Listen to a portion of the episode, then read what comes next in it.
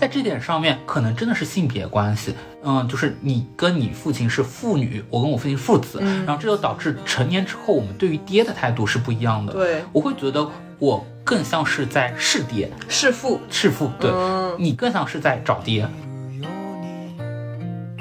哪怕我心里很恨他，我和他还在决裂期，还在冷战，还在多年冷战中，但我依然就是控制不住，我想让他知道，就是我做的很棒，然后我想听到父亲的一句夸奖。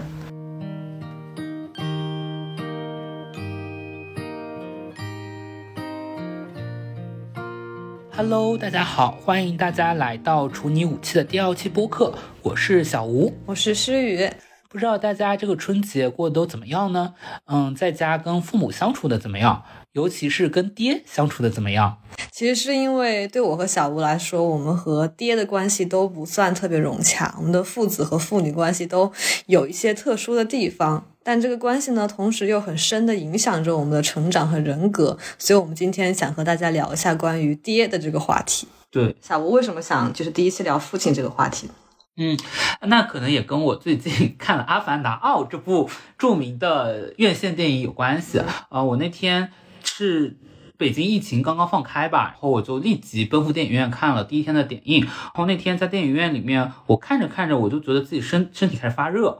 然后我当时觉得是这个剧情让我很生气。后来回去，呃，我用体温计一量，然后发现当时已经三十八度五了。其实第二天发现是阳了，但是回过头来想啊，也有可能是它促使我阳了，因为这个剧情真的。挺生气的，对，什么地方让你最生气？后来大家就一直在说这《阿凡达二》的特效特别好嘛，那确实是，但我会觉得那么先进的特效啊，就是跟它落后或者说有点陈旧的价值观其实不太匹配的。大家如果看过第一部《阿凡达》，知道它里面就有一个好人嘛，那个好人要拯救潘多拉星球，有一个坏人他要摧毁潘多拉星球。其实第二部里面他们就不太像是好人和坏人了，就更多有点像是一个好爹和一个坏爹。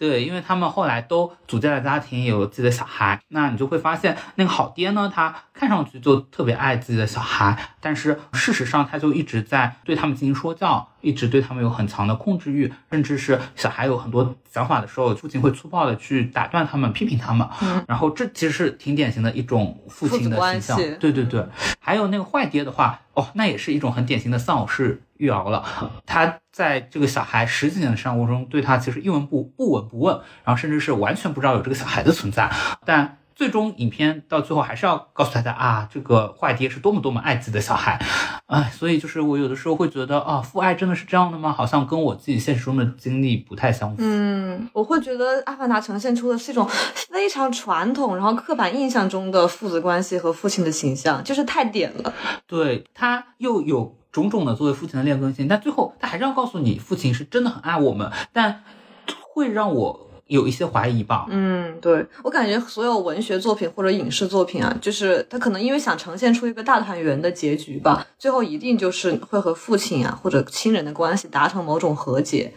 对，最典型的可能就是我们大家都挺喜欢一部韩剧《一九八八》嘛。我我真的就是《一九八八》真的很好啦，但是对我来说还是一直有一个困惑的地方。它每一集中间可能它就会展现各种各样的家庭冲突，比如说父子的、父女的冲突。但是到结尾的时候，嗯，他可能一定要来个升华，一定要给几句鸡汤，然后告诉大家父亲还是爱我们的。嗯。比如说，你有什么印象比较深刻的吗？嗯，比如说最明显的就是那个德善一开始就过生日嘛，过生日的时候，那他觉得家里所有人都忘记了他的生日，或者一定要他跟姐姐一起过。但嗯，到最后父亲要突然就是买一个蛋糕，然后告诉他说啊，其实爸爸并没有忘记，爸爸也会帮你过生日。嗯。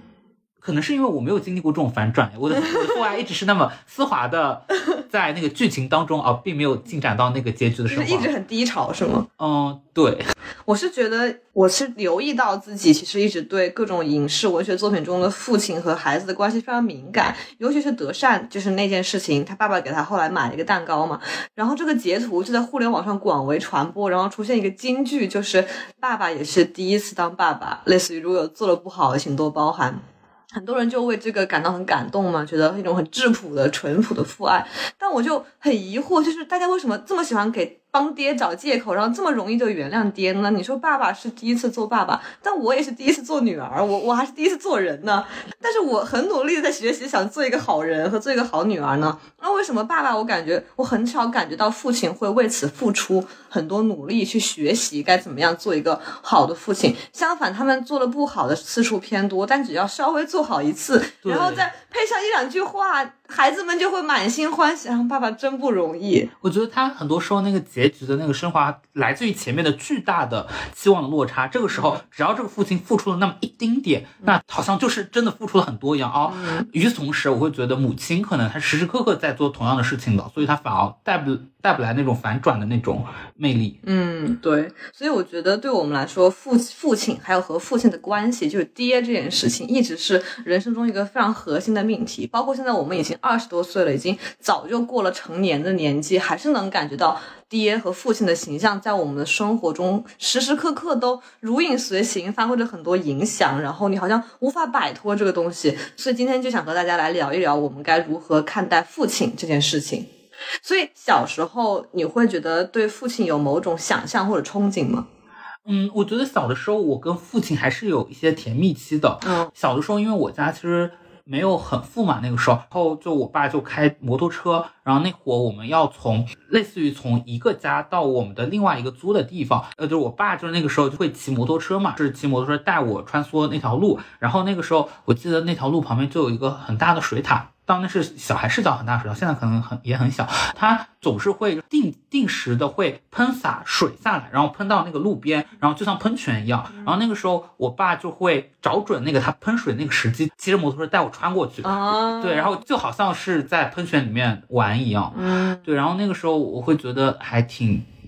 很高兴，嗯，就是很淳朴的那种，就是和父亲连接的感觉。对，嗯，我觉得对我来说也是。虽然我小时候很长一段时间，从出生到童年期，我的父亲是缺席的，就他一直在外地工作，然后一直到我可能小学高年级，将近快十岁的时候，父亲才回到我身边。但就就是正好是因为他缺席的存在，我就会通过自己的想象来来填补出一个父亲的样子，然后幻想他一定是一个。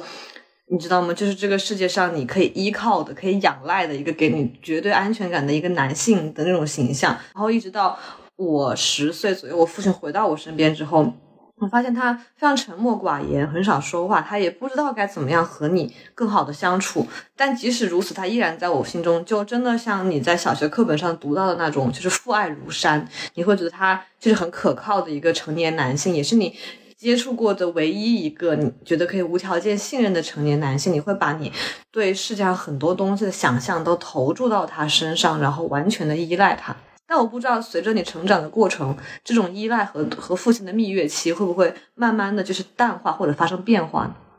就对我来说，我觉得是当我意识到。父爱好像是有表演性的时候，那一刻我对他是存在某种幻灭的，因为我们是一个三口之家嘛。每次有我妈妈在场的时候，我会觉得我能够感受到我爸是嗯很关心我，关心我的学习状况，关心我的身体状况。但是，一旦妈妈她作为一个第三方或者作为一个证人的角色，她比如说有一天她不在我们家里面，只剩我和我爸爸两个人，那个时候我就会感觉。爸爸对我的关心一下子就减弱了很多，嗯，所以我那个时候会特别困惑，因为如果反观，比如说母爱的话，会觉得我妈妈给我的爱是特别的扎扎实实的，特别是具体的。那我就一直搞不清楚，为什么爸爸一定需要有外人在场的时候才能够对我释放出那么强的爱意呢？比如外人不在的时候，你爸跟你是怎么相处？Almost 无话可说，就 是两个人相顾无言，是吗？对，就是甚至有的时候我。想说一些话，我爸爸可能也不一定会搭理我。就是你在那里说，然后他就一个人做他的事情，是吗？对他没有，好像没有办法像妈妈一样给我很长的一个回应。嗯，我觉得我也是，就是我爸他始终就是一个人在做他自己的事情，哪怕我们都在家里的客厅里，然后可能就是我坐在餐桌上写作业，我爸就坐在沙发上看电视。然后最要命的是，就是他不觉得他需要为了你在写作业而把电视音量调小。哦，我懂这种感觉，对吧？他就是从来不会，那他妈妈就会。妈妈要么就把电视量调很小，要么就是主动把电视关掉。就是看到你开始拿出笔，就把电视给关掉，对吧？对，我觉得是因为爸爸根本看不到我们吧？就那个时候对你不是爸爸生活的中心，你不受中心了，你就不在他那个视域里，他那个镜框里没有你。嗯，那时候我又就想到了，我跟我爸的甜蜜期中也包含着电视。在小的时候，我爸还会带着我一起看 NBA，、哦就是我觉得那个时候他可能是试图把我。我觉得 NBA 是很好的塑造一种父子同盟啊，或者说男性同盟的一种方式，嗯但可能也是随着我长大以后，我对这种男性气质是有所反叛的，这可能也是导致我们逐渐疏远的一个原因。嗯，但我是觉得父亲他的这种沉默，或者说对孩子的疏离，有可能也是因为他们作为男性，尤其是那个年龄成长出来的男性，他们确实不太知道该怎么样表达爱这件事情。我印象特别深，就是让我回想我爸对我好的时刻，比如说。我有一次过生日，然后托我爸去买蛋糕，然后后来蛋糕拿了之后，我就发现没有蜡烛，我就问他说：“你你买蜡烛了吗？”他说 “no”，我就很震撼，我这人怎么说 “no”？然后他说 “no problem”，哦，他说的真的是英文。哎呀哦哦 他就很奇怪，他是我唯一听我爸说过的英文，当然很蹩脚，用武汉腔。他说 “no”，然后 “no problem”，就是那你爸还挺有幽默感的。就很奇怪，你知道吗？对，就是他他也是难得的一种幽默感，哦就 no problem，然后就从背后掏出来一个蜡烛，哦。就是他其实买了蜡烛，他真的每次对你示好，一定是用一种很拐弯抹角的方式示好。有一次，我小学毕业那年，他送了我一个 M P 四，就是可以看视频那种东西。然后他给我的时候，就是把那个盒子就特别轻描淡写，然后不经意的就放到我跟前，说是他本来要买了送他老板的儿子过生日的，结果他老板的儿子就是老板说不收不要，然后就给我吧，然后我就拿过来了，然后我也很习惯，就我觉得确实我总是拿这种别人不要的东西，感觉我爸不可能。特意给我买一个东西给我，但后来过了很多年之后，我在家里面清东西的时候翻到那个东西，然后我就跟我妈说，这个也不是很重要，你看是卖卖废品吧也可以。我妈说这你爸特意给你买的，我说这不是他送给别人不要的吗？然后他我妈说，哎，你还真信啊，就是你爸特意给你买，不他不好意思说。然后那时候我就意识到，就你确实不了解，就是父亲他是怎么理解爱你这件事的，他不知道该怎么表达，哪怕很直接的想送你一个礼物，他都要说是因为别人不要才给你的。但你这个时隔多年反转，不觉得很像就是德善的每一集的那个结尾吗？但如果爱可以直接表达的话，你为什么要那样？就是我不觉得，我那个时候确实很感动。那时候我很小，可能十来岁，知道这个真相之后，我觉得啊，父亲其实是关心我的。但等我长大再回看这一切的时候，我会发现，因为在后来我的成长中，我跟父亲有很多的隔阂和矛盾嘛。我会觉得，如果在我更小的时候，他能换一种方式表达他的爱和让我看到他眼中是有我的，那是不是后面很多事情会不一样？嗯，这就让我想起来去年我做的一个选题，嗯那个选题其实就是一个父子故事，然后他当时给我带来的最深的一个感受就是，很多时候爱和理解并不总是一回事。嗯嗯，他那是一个什么故事呢？有一个十七岁的一个男孩，有一天他跳楼自杀了，对他的父亲来说是一个非常沉重的打击，因为在他的原来的所有的设想当中，他儿子就是一个非常阳光开朗，然后父子关系特别融洽，他们甚至无话不说的这样一个男孩。但是有一天他去做了这么一个极端的行动，他就自己去调查死因，他经过了种种的调查，最终觉得他儿子是因为打游戏，因为日本动漫，然后也因为。他儿子加入了一些约死群，嗯就那种青少年一起要一起自杀的群聊，啊，觉得是把这些把他儿子给带坏了。嗯然后我当时记得第一次去跟他这个父亲聊天的时候，其实我是很相信他的叙述的嘛。嗯然后当时他就讲到了一个细节，甚至让我觉得这个父亲好像比大部分的父亲更好，因为这个父亲有一天他发现了自己的孩子在看 A V，他就跟他的孩子说，看这些东西也没有啥，但是嗯，就是你现在年纪还小，等你到十八岁的时候，爸爸就给你买安全套。我会觉得好像。大部分的父亲在察觉到小孩的这个行为的时候，甚至不一定有这么开明的一个反应。但后来随着我跟这个父亲，包括跟这个家庭越来越了解，我后来看到了孩子的日记，我发现孩子日记里面其实写了大量的就是父亲。对他的不理解，两个人之间的隔阂，他会觉得父亲对他控制欲特别强，然后总是不不由分说，或者两个人某一次爆发冲突的时候，就一定要听父亲说的东西。但这个孩子的日记里面反而就是有一种反思，他会想说，就像你刚刚说的，是不是跟父亲的成长经历有关系，因为他的父亲也是从小农村出身，然后从小在这样的教育下长大的，然后一个人来到了大城市打拼，他可能会觉得自己在这个过程中形成自己的人生经验，而这些人生经验是完全可以直接的，甚至粗暴的。灌输到孩子的身体上的。嗯，我后来我又一次去做了采访，然后那次采访更多的是跟这个小孩的同龄人聊，我就会发现我得出了完全不一样的另一个故事。在这个故事里面，小孩们的叙述，这个儿子他其实性格是比较阴沉的，甚至他有的时候，嗯，生气的时候他会拿拳头直接擦墙。嗯，然后这个孩子也跟同龄人朋友们表达了很多他父母对他的不理解，甚至。会有一点点表达出是他父母就逼他的那样的一个情绪。后来我这个稿子最后命名为两个世界嘛，我就会意识到，可能在大人眼里和在小孩眼里就完全不一样的两个世界。然后我也从他们身上感受到了很多我自己的影子。我当时就觉得，哦，好像我是一个卑劣的幸存者的分身，只不过我自己通过各种各样的方法就挣脱了那些对我来说像牢笼一样的东西、父权的东西。但是这个小孩他。就比我不幸很多，他最终就困在了自己的十七岁。嗯，因为即使他很努力的想尝试去理解父亲，但是父亲眼中看到他和他实际的样子，其实偏差会非常大。对，我会感觉到小孩反而在更多的一直在理解父亲，而父亲好像并没有在很努力的理解儿子。孩子对，反而经常是用一种幻想式的眼光去看他。我印象很深刻的是，你那篇稿子里写到，父亲甚至都会记错他儿子的身高。对那个细节对我来说太惊悚了，因为父亲之前跟我叙述一直说小孩是一米八六，高大帅气。然后是后来我找他的同龄人朋友聊，我就非常脱口而出说：“哎呀，那个孩子挺高的嘛，有一米八六。”然后那两个朋友就用非常震惊眼光看着我，就像看傻子一样。然后他们就缓缓的说出来，他真实身高是一米七二，因为他们当时要给他买衣服，所以这个身高是非常精确的。嗯。然后我会觉得一米八六和一米七二，在我心中那个差距太大了。但你拿这个事实去问那个父亲的时候，他怎么面对这个差距呢？哎，这个我可能没有直接问过父亲，但是这个我问了母亲，然后我会觉得问母亲那个是给了我一个很强的一个解释吧。呃，我当时问说，问到了这个小孩那个身高以及哎为什么父亲说他那么高的原因，然后那个母亲当时就。就仰起头，然后用一种仰视的眼光，就好像盯着空气里面他儿子的身高，就说他是就是这个孩子，他是我们家最高的，他比他父亲还高一截。然后我这个时候我好像意识到，意识到为什么他父亲会这么去说他儿子身高了，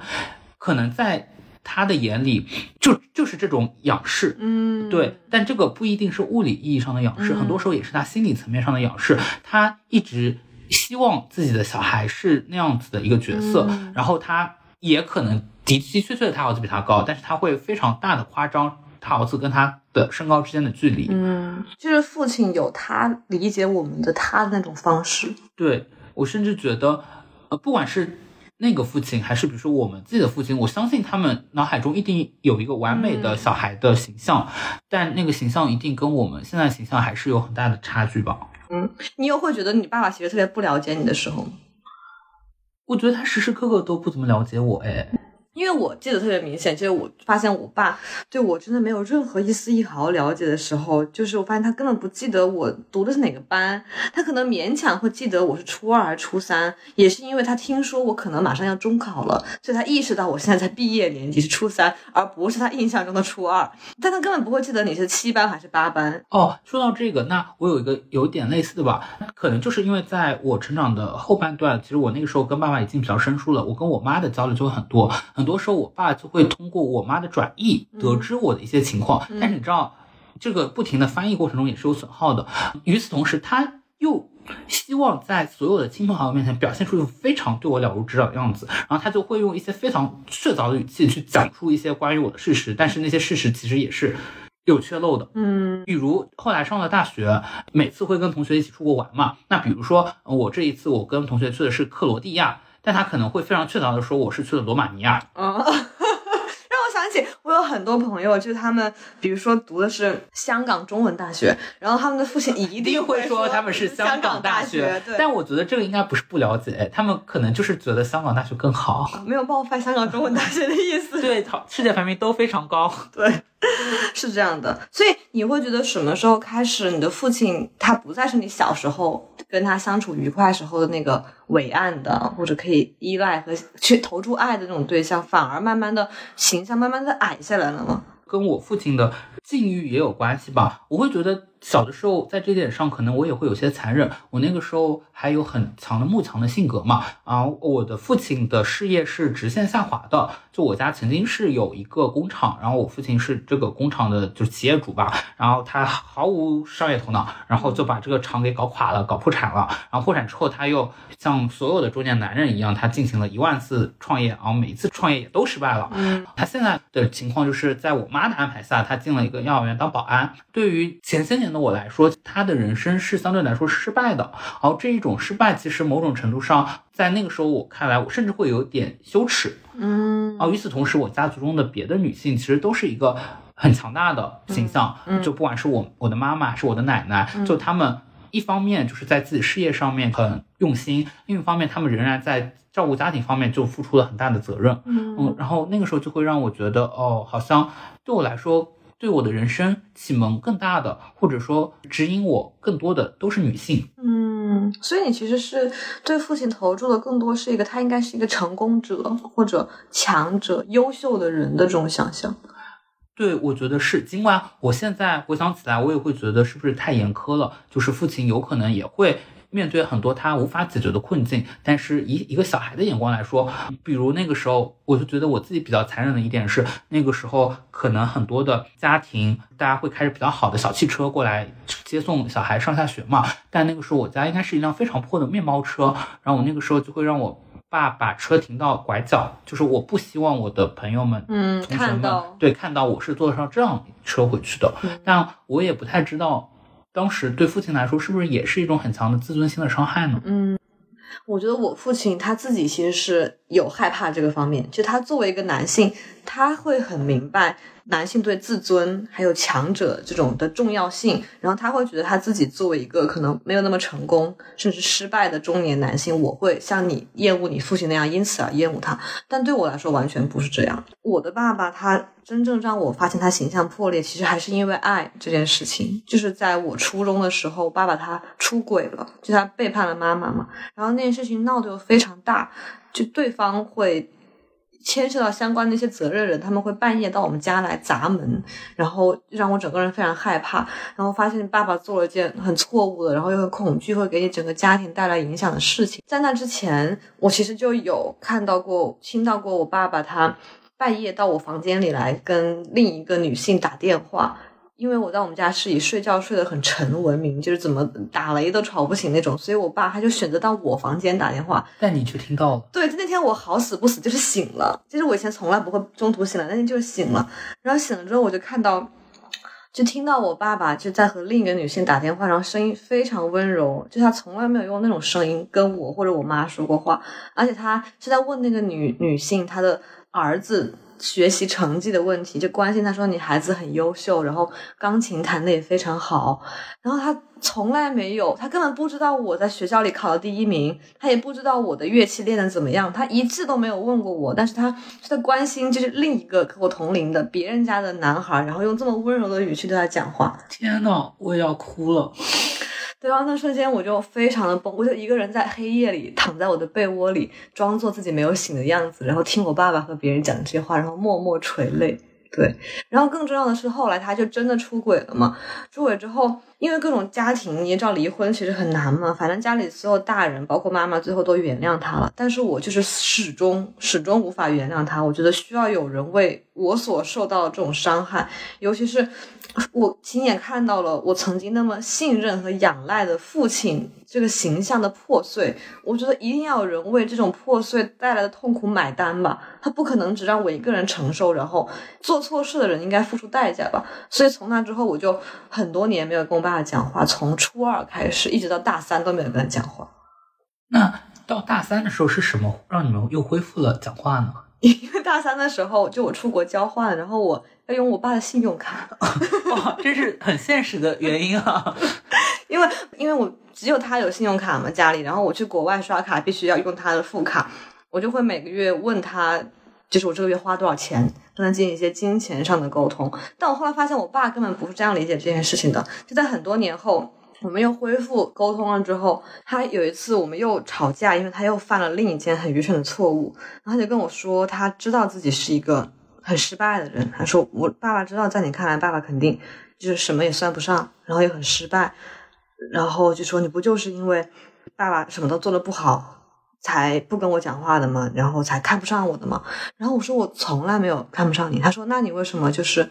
那个时候才跟我讲话呢？不就是因为就是我可以给你钱，你就看得上我了。对，所以你才跟我讲话。然后我就整个人崩溃了。就是你发现父亲他对于父爱这件事理解和你完全不一样。我从来不会觉得，因为我爸是一个失败者，他做生意失败了，一切事情都处理不好，是一个很平庸的人而厌恶他。就我不觉得是这样，只是因为他给予我的爱那么的。切微，然后他又背叛了这个家庭，他没有负起一个父亲应该给予你的那种东西或者责任，才会让我导致一种幻灭。但在他看来，这一切都很可以很简单粗暴的用一种强者逻辑来解释，就是啊，爸爸不够成功，所以你看不上爸爸。那爸爸就是想，他甚至以此作为他后来不断的又到处贷款，然后创业的借口，说我就是想成功，我就觉得我如果做好了，那你就会爱我了，然后你妈妈也看得上我了。你就觉得男人的思维真的无法理解哦。那如果我是你爸的儿子，可能我们俩就对上了。对，你的问题就迎刃而解了。对，因为就是正好就是你跟你爸是大三恢复讲话的嘛。嗯。我跟我爸是从大三开始不讲话的。对，然后当时是个什么情况呢？反正就前面我们爆发了一个小冲突，这个冲突其实挺挺微小的，但是中间我们两个随着我们争吵的升级，我当时就说了一句话，我说，因为他当时一直想要教我怎么做事嘛，我说，嗯，我觉得你不应该来教我怎么做事，我觉得你的人生不值得我借鉴。嗯，对，其实我当时说这句话之前，我非常深刻的知道这句话一定会刺激到他，很严重，而且我有一点点。恶意的想要刺激到他，因为可能也都是同为男性吧。我知道男性自尊对于一个男人来说就多么的重要。嗯，他真的就被这句话点着了。我是一个从小从来没有被打过的小孩，但是在我那时候二十一二岁的时候，我人生第一次被打了，就我被他直接踹到了地上。啊，这是成年之后？成年之后，就我成年之前都没有被打。我当时就坐在椅子上，我直接被就是整个人被踹到，就是四四对四脚朝天。天呐！然后在那一刻，我的男性自尊也告诉我，好，OK，那就从此刻我就不要再跟他讲话了。之后的状态，我跟我爸的状态就是，我仍然每年过年我还是会见到他嘛，但是我们就会假装无事发生，我们还是会在在一张饭桌上吃饭，但是我跟他不会有任何私下的交流。在你们当着其他人的面会说话吗？嗯，我不会主动发起话题，但是我说的话，他经常会接过我的话茬。嗯，那你会觉得他有点在讨好你吗？我觉得有，嗯，我觉得这也是随着，我觉得是亲子关系的调转吧。在我们青少年的时候，其实父亲还是相对一个强势的角色嘛。呃，那个时候他们又心智上比我们成熟，然后经济上面也是他们来掌握着命脉。但我跟我父亲发生冲突那那个时刻，我已经经济独立了。我在此之前，我就是自己赚钱了。嗯，所以就我的确从各个意义上我不需要他，但是我觉得在很多意义上他还需要我。嗯，但你觉得我，你知道，我觉得很奇怪的一点是，你跟你父亲产生这种权力关系的转换，竟然是因为只是单纯因为经济。因为我有听过我身边一些男性朋友说，他们跟父亲权力关系，就是意识到他开始是一家之主了，就是父母不再能命令他的时候，是因为他发现我长得比我爸高了，就我爸打不过我了。哦。那我初中好像就长得比我爸高，因为我爸很不高，一米七，但他却可以一脚把你踹翻，在你二十二岁的时候。而且我不，我完全没有遇到他会用肢体武力，就是我是虽然在吵架，但我还是相对松弛的，因为我以为这是一个口头上的战争。对我，所以在那一刻我也会觉得其实是某种程度上的无能狂怒，嗯，就是你没有办法真的。说服我，那你唯一能够借助的就是诉出的是武力，对对对，这是不是也是现代战争的一个起源呢？啊，现代战争就是男性和男性引起的呢？对啊，对啊，男男人真是很恶劣的生物。是的。呃，跟听众朋友们解释一下，我是非常厌恶男性气质的。虽然我是一个男的，所以我也很厌恶我自己。而且厌恶自己某种程度上也和爹的影响离不开。是的，至少对我来说也是这样。其实我的成长经历当中，说实话，父亲一直是我的一个负面教材。他对我带来的人生的驱动力在于，我一定不要成为像他这样的人。哦，那确实可能还是跟性别有关。因为虽然我跟我妈的关系要远远好于跟爸爸的关系，但我其实一直会跟自己说，我不想成为像我妈妈一样的人。哦，你妈妈是哪些方面让你觉得你不想成为的？嗯，很难讲。其实他其实除了我们的母女关系有问题之外，他方方面面都是一个特别好、特别聪明，然后又很温柔，在我的好朋友和同学中都是一致交口称赞的那种。但我依然觉得，就是是他身上有一些只有我能看到的，就像上野千鹤子和铃木良美说的，只有女儿能看见的。女儿是母亲的阿喀琉斯，是什么念吗？阿喀琉斯之虫，对。对，我觉得我跟我妈就是这样，而且我妈妈我所看到的阿喀琉斯之虫，就是我跟她身上极度相像的那些地方，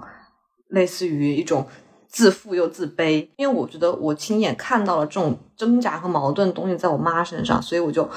很想避免自己成为这样的人。但相反，它从来没有出现在我爸身上，所以有很长一段时间，我会更希望自己，就像你在社会中，你会更。你想成为什么样的人？很多人会说你崇拜的那个偶像是一个男性嘛？就连我追星也是啊，我是在男爱豆身上找我的自我投射。我不是想跟男爱豆恋爱，我追星一一定程度上是这样的，一定程度是想跟男爱豆恋爱吧。另一定程度是我在找一个我想象中我自己想成为那个样子的人来做我的偶像，哪怕那个人是一个男性。哦，对，就你所想成为那种人的形象，他会是一个。化身为男，那在你生活中，你作为一个人降生，他最原初、最朴素那个形象，就是就是一个爹。嗯，我跟我爸其实也是这样的。就我爸的性格，我觉得他身上有就是比较软弱的那一部分。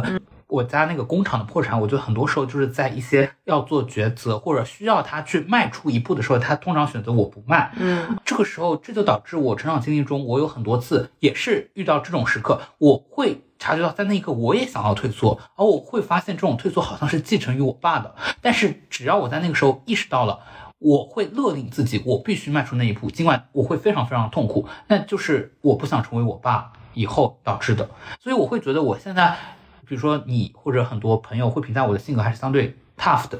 但我会觉得那个有一点的是我后天改造的。你会有意识的发现，你想要和父亲这种形象和他的特点划清界限，是，然后是这个信念在支撑着你做出一些行为和反应。对，你有没有发现，在这点上面，可能真的是性别关系。你跟你父亲是父女，我跟我父亲父子，然后这就导致成年之后我们对于爹的态度是不一样的。对，我会觉得我更像是在弑爹、弑父、弑父。对，你更像是在找爹。对，因为哪怕我跟我爸关系非常恶劣，然后我们很多年没有说话，不光没有说话，我都不会跟他共处一室。如果是我爸，就是来学校给我食堂送饭或者开车接我，我就会只要看到是他，不是我妈，我就会掉头就走，就让他一个人站在那儿。然后，那你还是比我决绝很多哎。对，就我会，我我会从这种决绝中咀嚼一种报复的快感。但同时，当只剩下我一个人的时候，我又很痛苦。就是你没法没法改变你身上流着他的血，然后你从小从你诞生以来就有的那种对父爱渴望那种东西。所以我觉得，虽然我很憎恨我的父亲在那个时候，但我依然还在寻求某种父爱。如果从父亲身上找不到的话，我就会去别的地方找一个父爱的替代品。然后我感觉很多女生都是这样。哪怕是可能和父亲关系很好，但他们无论是在找恋人，还是和其他男性相处的时候，或多或少都会有想要找一个跟自己父亲有关，无论是截然相反，还是完全一致的形象的一种倾向。对，包括最近网络上一直流行“爹系男友”嘛，我觉得是不是也是有一点这样？很多女性，当然这也可能是女性在父权社会当中，她们本身处于一个非常。弱势的地位，他必须要依靠某一个强大的一个男性的角色。那他有的时候是化身为爹，有的时候是化身为亲密关系中就非常强硬的一个男性。嗯，我觉得这个可能是对于所有还在成长期的女生，她们在这个阶段中必须会经历的一环。它并不是说我们作为女性就一定是说需要依靠一个强的东西，而是说你在这种环境下成长起来，那你必然会有一个阶段是说。我想要找一个更强的人来依靠。或者说从他身上汲取某种赋予你安全感或者温暖，能把你包裹支撑起来的东西。我自己也是，而且我觉得可能跟影视作品有关吧。就你会感觉女孩找男朋友一定要找比自己大一点的，对吧？一定是大一点的。所以我自己的前任就是比我大两岁嘛，然后他。他当时却说实话，吸引我很重要一个地方，就是因为他比我大那两岁，我觉得他比我优秀很多，然后懂很多东西，而且当时他身上就是这种很强的男性气质，一种成熟的主人翁的姿态。我对我的人生很有把握，对你的人生也颇有了解，然后我也喜欢对你的成长选择提出建议。你选择工作时候应该考虑哪些方面？你的职业上升路径是什么样的？就是这种东西，其实按理说非常像一个父亲该教导女儿的东西，对吧？然后我会觉得，那我的父亲没能给予我这方面的东西，我从这个人身上得到了，他是不是说明这个人爱我呢？是不是他爱我和关心我的一种表现形式呢？我一度被这个东西非常深的吸引过。这一点确实，我跟你就非常不一样。我甚至会在一些时候觉得，我应该自己成为自己的爹。但前提，我觉得的确是因为我有一个性别特权嘛，我可能作为一个男性在这个社会上生存，可能天然的，好像我就觉得不应该是依赖人，对，而是我自己首先成为一个足够强大的个体。嗯嗯，然后包括可能这也会导致，比如说我在亲密关系当中，我会倾向于也是成为更具主导的。权的那一方，但是我有的时候我也会经常会感到恐惧嘛，这会不会有一天我也变成爹了？那这是太可怕了。嗯，我是觉得爹就像上野千鹤子说女性是一种处境一样，我最近很明显的感觉到，就是爹也是一种处境。嗯，也可以有女爹吗？对，就是因为我其实到后来，当我自己意识到女性。就是有一定的女性意识之后，我前男友之前吸引我的那个地方，就变成了让我无法接受和厌恶的地方嘛。我就真的很讨厌不被尊重我的想法，他会否定我想做的事情，然后认为他说的是正确，你就无法接受这一点，无法接受一个人老想教你做事，对吧？就像杨丽说的，他一定想从我身上学到点。我觉得这个太精辟了，就是我真的不想从你那样学到任何东西。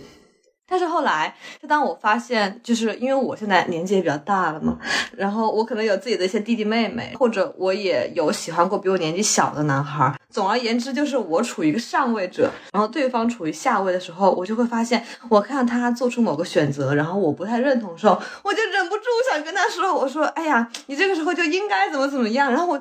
但我没说出口。我发现我想说这句话的时候，我就愣住了。我说：“天呐，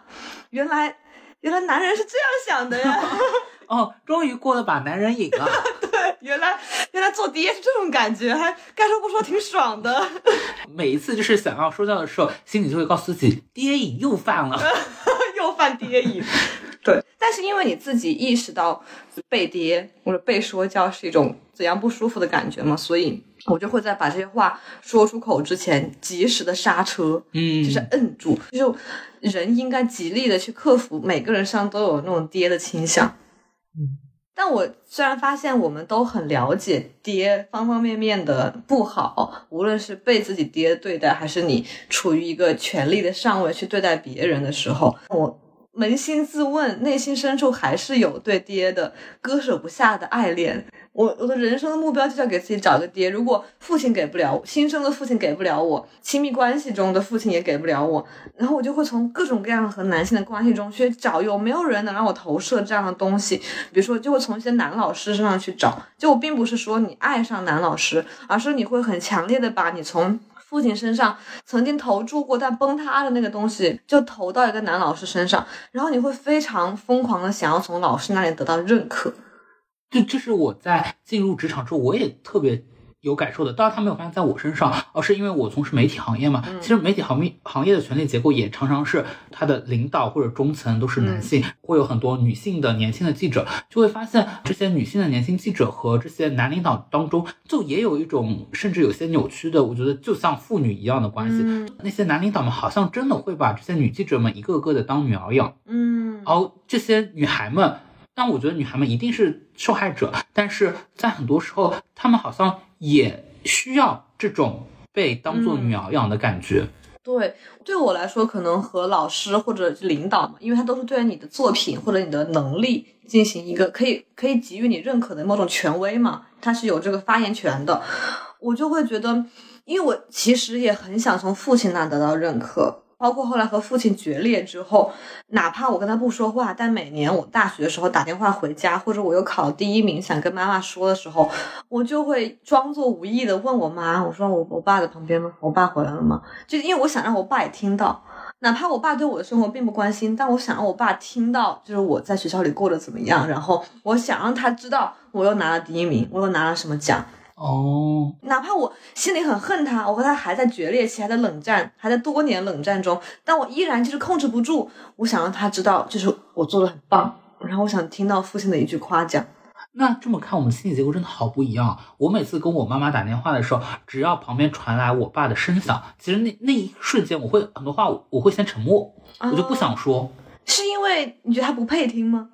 我是甚至会觉得我跟。我妈才是某种程度上的一个血缘家庭，这些话是只能发生在这个血缘家庭当中的。而我爸爸，如果你那么久来对我的生活也没有那么的关心，也并没有参与到我的教育里面，那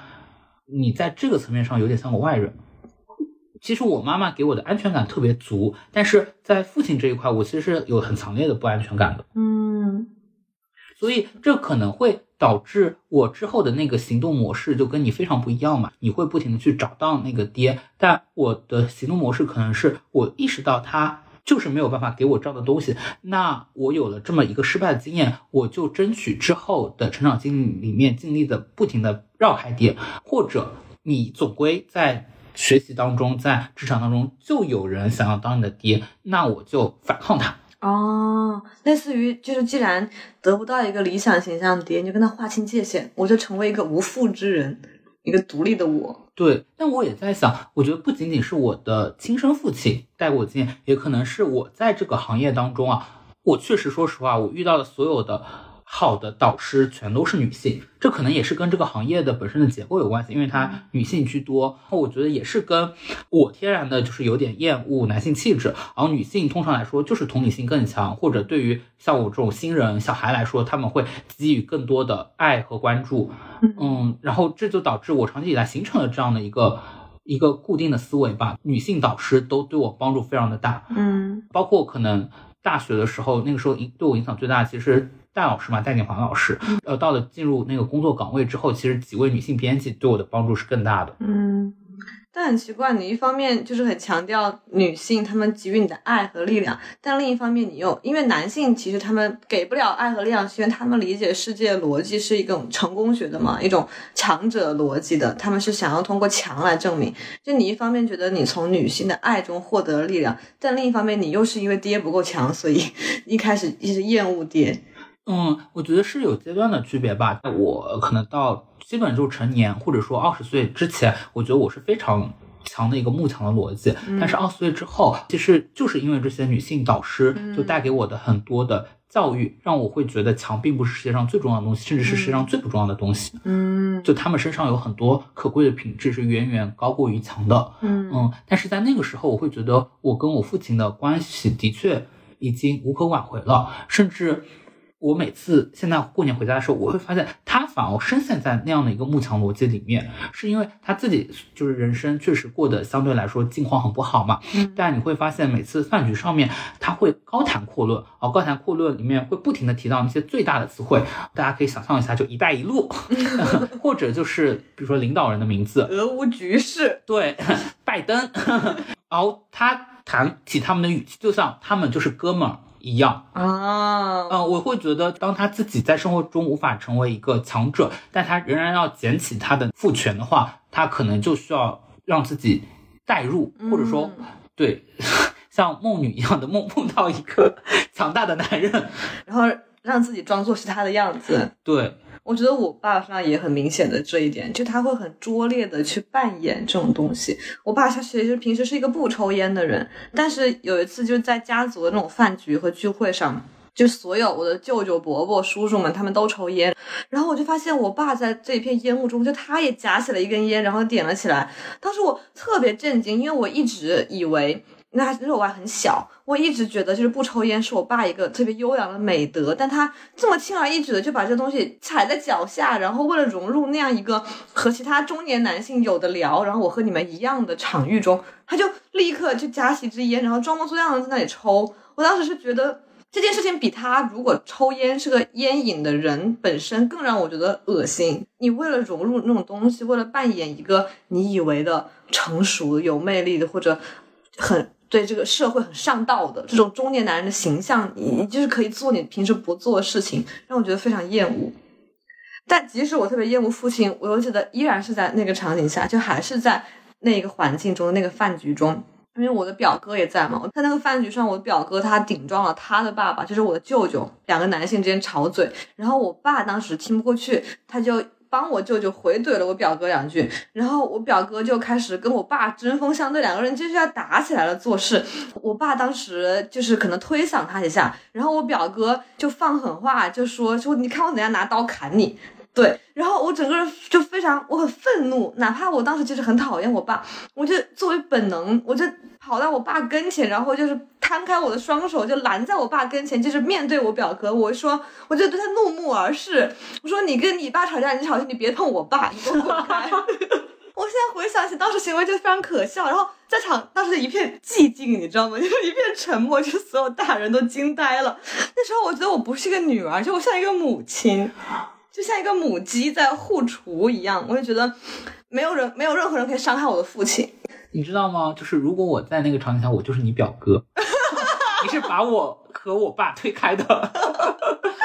嗯，对，所以我觉得那个时候真的想都没有多想，那时候可能才只有十来岁，真的非常小。但是那种在你生命中想维护你父亲的形象，那种那真的就是原始的爱。就特别本能，我都意识不到自己会做出这个行动。但我觉得这么多年，哪怕我跟我爸爸的关系已经发生了翻天覆地的变化，但那个东西一直在我的生命里流淌。哪怕这个父亲，你知道他很多不堪，但你还是很爱他。但每当我意识到这种爱的本身，我就会很痛苦，我就会觉得我，因为我真的不想爱这样一个人，我真的觉得他有非常非常多的过错，然后我厌恶这段父女关系。但是你没办法改变，就你就是爱他。我真的觉得很多时候，我们跟父亲的关系就是贯穿我们一生，就某种程度上塑造我们的人格，甚至影响了我们后来的很多的人生选择。比如说，在你亲密关系或者很多的关系当中，都有父亲的影子。那对我来说，比如说我在我的职业选择上面，我就一定不会想要进入很多我觉得会有爹的地方。那爹味浓度越高的地方，我越不去。大家可以想见，比如说国企啊，或者说一些体制内的单位，我会觉得爹味浓度一定高。它会有那种具体的爹，就是你的领导就会是你的爹。他会有一种无形的，就是爹之网，就是把你笼罩其中。这可能也是导致我成为了一个媒体从业者，因为我会觉得在这个行业里面是爹味浓度。最低的，嗯，所以感觉你的自我其实不是一个正向的，说我要成为什么样的人，而是我不要成为具有我爹气质的那种人。对，嗯，但对我来说，确实就是恰恰相反，好像你是你想和某种东西划清界限，因为它不完美，但我就是因为它不完美，那我一定要穷尽我毕生的心血去找到一个完美的替代品来填上那个空缺，所以这让我困惑了很久，就我不明白为什么。可能是因为是女儿的原因，就在父女关系中，一段不完美或者得不到满足的父女关系中，女儿总是会想要千方百计的再去寻找一个爱。就为什么我们无法摆脱爱爹呢？这种这种东西到底是从哪里根植进来的？哪怕你可能成长之后，你意识到这个东西应该是由自己给的，但为什么我们一定要？绕这个弯，一定要经历过这一趟，就是走过这个阶段，想要从他人，尤其是一个男性的他人那里获得，而不是直接像你这样，就是如果爹做不到，那就我来给自己赋权这种感觉。但我有的时候不一定觉得我们会把这个完全归结于性别，嗯，就是 我想到一个有意思的事情，就是我之前跟朋友聊天的时候嘛，我们就。讲到了，觉得这个世界上，如果我们把零和一就不那么局限在在在这个关系当中的零和一，我们把它归结为一个整体上的气质。嗯，我这个朋友说会觉得，因为我们生活在此地，我们都共同拥有一个大爹，所以大部分人在这个大爹的萦绕下会成为一个精神灵。嗯，精灵。对，所以精神灵在。很多时候是很虚弱的，他需要不停的找到像爹一样的东西，不管是大爹还是小爹。为什么一个虚弱的人一定要找到一个外面的东西来提供呢？是因为从自己内心找到那个东西更困难吗？因为他已经足够虚虚弱了吧？他他的虚弱是只能从外部来抓取一些东西吸收，是无法自己支撑自己。对，嗯，但我好像，但我也搞不清楚我这个人，我我这个人可能就的确确是我很早就对父亲失望，导致我意识到我的父亲挺精神灵的时候，我希望像他不一样，那我只能逼迫自己成为精神医。哦，然后自从我很早的时候就成为精神医以后，我就一直以精神医的方式活到了今天。没有一点怀疑或动摇的时刻吗？因为我觉得精神医不像是个褒义词。对，所以我会觉得这个精神医当中其实也包含着很多不好的东西嘛。我会觉得它很容易直接让你华为跌了，滑向跌的那一、哦那一边。嗯，其实我觉得我这些年的挣扎一直是在控制这个方面。因为你的跌，它不是一个很典型的跌位的那种问题，就你想逃避的那个东西，并不是不够强权，而是太弱。对，我是进入社会之后。反过来察觉到我爹还挺好的，是因为我在外面真的看到太多太爹的爹了。哦，比如说我以前在时尚杂志工作嘛，那个时候我们就会有合作摄影师，嗯我跟摄影师一起去拍一个东西，待一天，他可以每时每刻的说叫我，甚至在于我们一起从出租车上下来，我关门，他会立即说你关门声音好大，下次轻一点。哦哦，，我们第一次见面，你们是平级吗？呃，他就是一个外约摄影师，哦，但是他年纪比我大非常多，他可能四十多岁，他明显知道我是个小孩，我当时初入职场，二十来岁，那那些是那些时刻让我更加厌恶爹。或者说那种阳刚的指使人的对。对，嗯，但有没有可能你只是单纯的不想被人指使，你只是不想作为权力的下位者？所以要成为精神医嘛。嗯，但所以啊，这就是父子关系，它其实相比起来更单纯一点，它可以被抽象为一种权力关系，就是子就是权力的下位。爹就是权力的上位嘛，但在父女关系中，他有很多缠绕不清的东西。就是女儿，你一方面想要反抗这个不完美的统治你的爹，但另一方面呢，你又渴望某个来自上更高一级的东西对你的爱和认可。对，所以我经常会觉得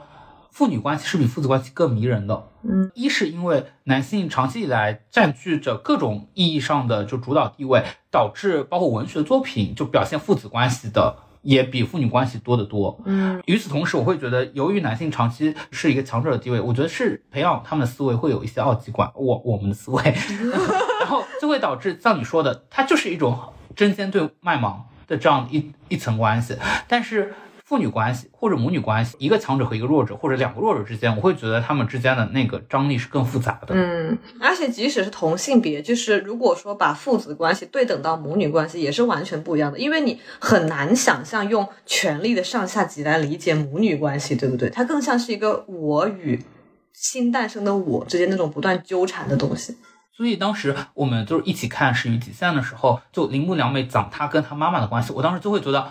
是我从来没有的经验，非常冲击到我。啊，我当时就觉得太妙了，就是我跟我妈一模一样，包括铃木良不是，就是上野千鹤子在《夜女》里面，就更早之前他就写过，他专门花了一整章写母与女的关系，我觉得那个就完完全全是我对妈妈感受的写照，因为我觉得我自己无法表达出为什么我既爱我妈妈又这么讨厌我妈妈，对，但是你跟父亲之间的关系就好像比母亲，它同样重要，但它好像还是和母亲隔了一层。但父亲这种东西，好像在你作为社会人，在这个世界上生活还是更常见。我对很多东西，无论是制度还是结构之类的，都会有这种感觉。你一方面很厌恶他，然后你可能曾经想改变他，但改变不了，但你又希望他好，你也希望他认可你。当然，最理想的就是父亲是一个好人，同时父亲也爱你，对你好。你就希望你所生活这个世界，它是一个美好的世界，同时它也接纳你、容纳你，其实帮助你个人更好的生活。但好像就像很少有人有完美的爹一样，我们也很少生活在这样完美的世界里。是，所以有时候我也会想，就好像我们都是某种程度上带着父爱的伤痕，在这个世界上生活的人，无论是和自己亲生的父亲，还是各种各样的父亲。或者类父亲的关系的伤痕，但你要怎么样接受带有这样伤痕的自己，然后活下去？这对我来说一直是有一个很强的焦虑感，因为有的时候你看一些反映父子关系的文学作品的时候，你就会发现开头永远是那个作家以一个儿子视角，他会讲述了各种他不理解他的父亲啊，他们父子之间关系的隔阂啊，然后呢就会出现一场父亲的葬礼，在这场父亲葬礼上面，这个儿子就会。追悔莫及，他会觉得我明明应该更早的跟父亲和解，然后更早的去理解父亲，去走进父亲。所以我经常会有一种焦虑感，是在于是不是我现在所在的时刻仍然没有进入到下一个阶段。如果我能够更早的，好像像那些文学作品的结局一样，就是跟父亲达成和解，这才是一个人生的下一个阶段。嗯。其实这个场景就在我身上真实的发生过。就当时我有一天晚上就做梦，然后就梦到我爸爸躺在 ICU 里，就是快要死了，然后浑身插满了管子。然后那个时候我就站在他的病床前，然后我爸他已经说不出话了，他就插了管子，然后看向我。然后在梦里的时候，就有一个声音特别清楚问我，就是如果等到那一刻，你站在你爸快要死的病床前的时候，你会后悔你在过去的几十年里没有跟他。多说一句话吗？你会后悔你当时应该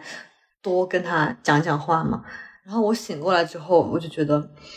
我肯定到的时候一定会后悔的。当如果面对即将死去的父亲，我一定会后悔在活着的时候我对他不好。所以我就还是真正是因为这个原因才选择在那之后的时候开始和他讲话。我觉得那也是我真正成为大人的一个瞬间。那我还没有成为大人，你还是少男人之死是少年。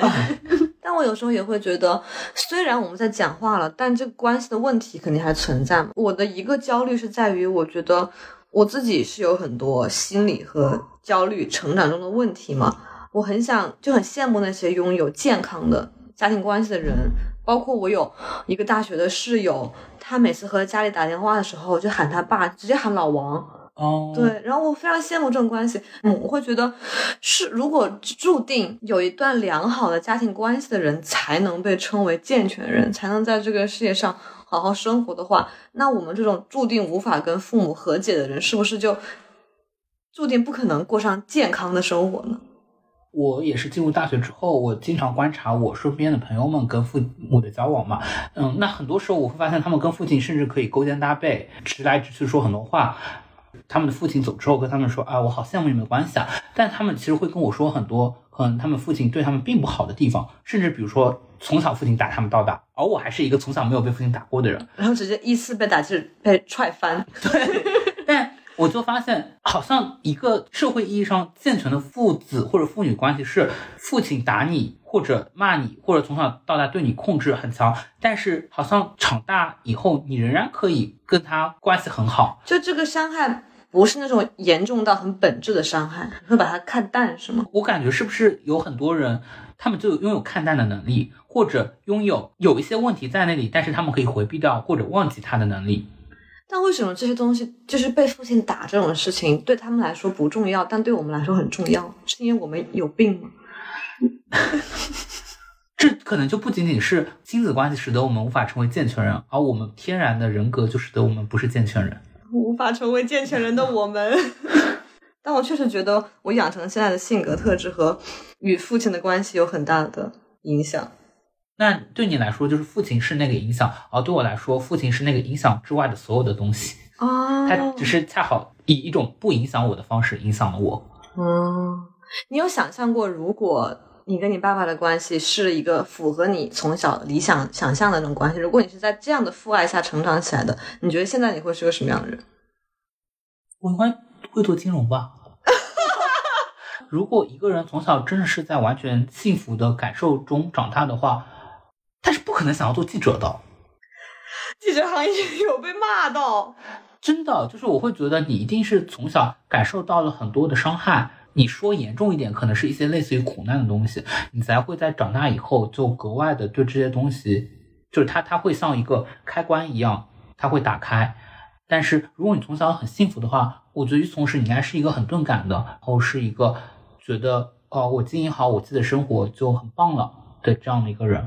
其实就是说同理心的培养嘛，就是理解他人和理解痛苦这件事情是否只有在你自己经历了苦难。对我相信他们的同理心也有，但可能是理解幸福是很，他们是很好可以理解幸福的，但是对于痛苦，可能很多时候会更困难一些。嗯，哦，很多时候做记者，你就是要去理解不同人的痛苦。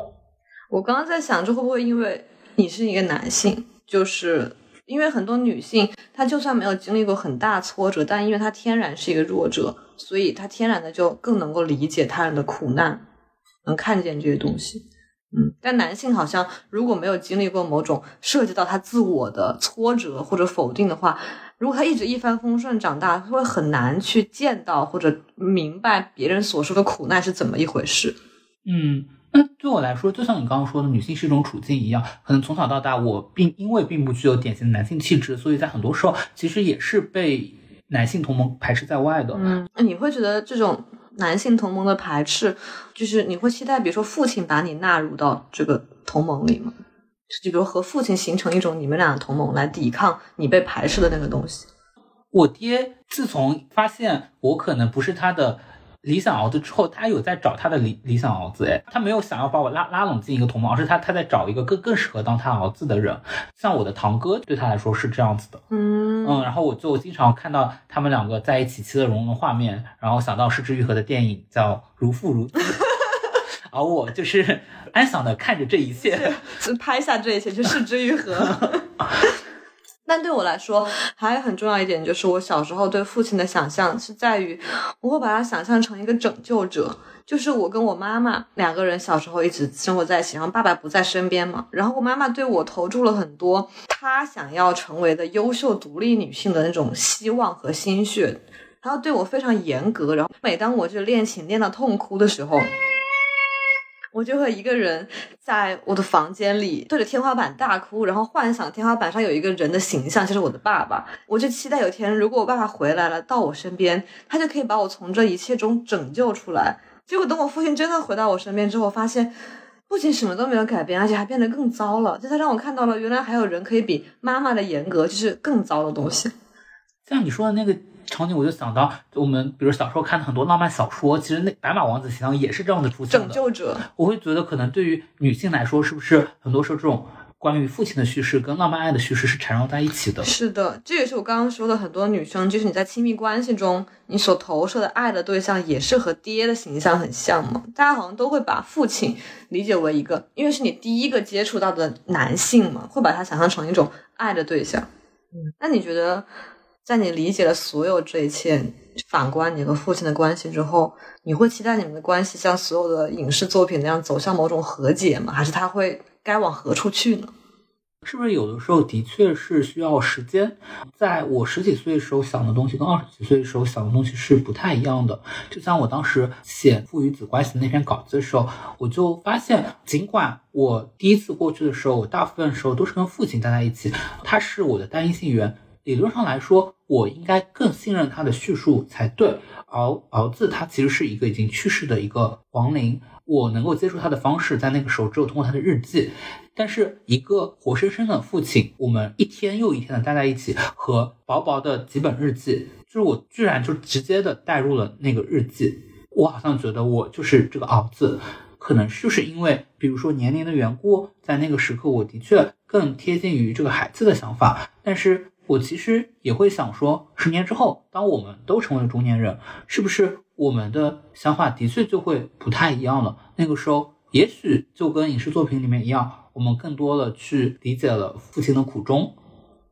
我还是很怀疑这一点。嗯，我会觉得这两年我对我父亲的更多的理解，的确是在于发现他老了。嗯嗯，当一个人，尤其是一个男性，他更多的以一个脆弱的形象暴露在你面前的时候，就像我每次回去看他，因为我我爸是个秃头嘛，地中海，然后。他只有寥寥几根头发，但是他又希望尽力维持一种体面，所以他每次都会把他那几根头发就梳得非常整齐。这个头发在脑门的边上嘛，但他要就是覆盖他完全就是中空的那个脑门。嗯，但是每次一有风，比如说就空调打开了，那他那几根头发就会在风中摇摆嘛。就那个情景对我来说，就是会有一半会觉得有一点点可悲，然后一半又会觉得非常的心酸。嗯嗯，我会在想，当我父亲可能再更老一些了，是不是？嗯，我会对他更多一些理解。嗯，我觉得你刚刚说到接受父亲的衰老这件事情，其实特别重要，因为我现在也是能感觉到，每年回家，爸爸的身体都一年不如一年了嘛。有一年是我爸他的膝盖摔断了，但家里没有任何人告诉我，我是因为临时那个假期准备回家要做一件事情，他们看瞒不住了才告诉我是爸爸腿做手术，但没有任何人告诉我。然后那个瞬间，就你会觉得非情感非常的复杂，就是你又很痛苦，你又很心疼，又很懊悔，觉得为什么我不知道，觉得很内疚，但同时又很愤怒，就是你为什么不照顾好自己，然后你为什么不告诉我，然后。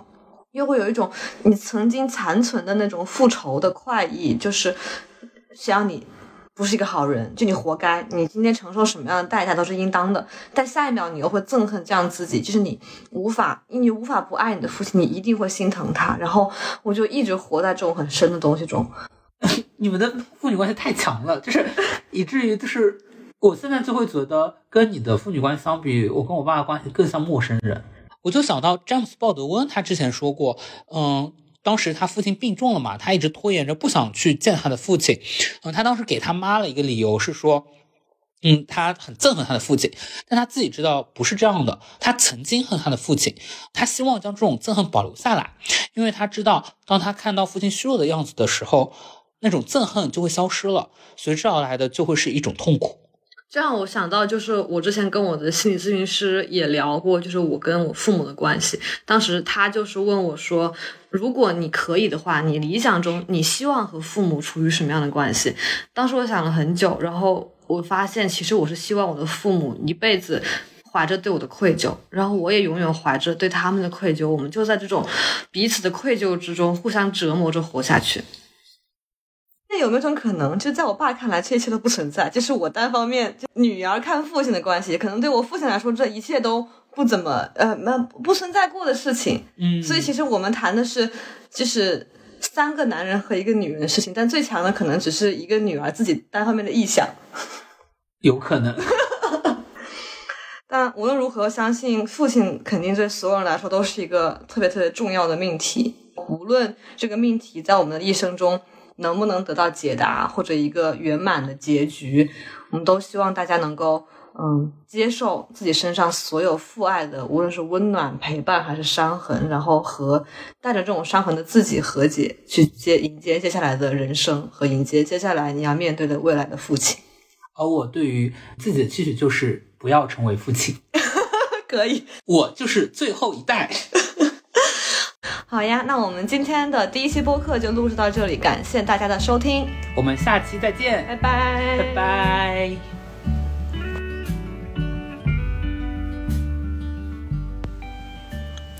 感谢收听处女武器播客。如果喜欢我们的节目，欢迎在小宇宙、喜马拉雅听、网易云音乐和苹果 Podcast 上收听。你也可以在微博、微信公众号搜索“处女武器播客”和我们互动留言。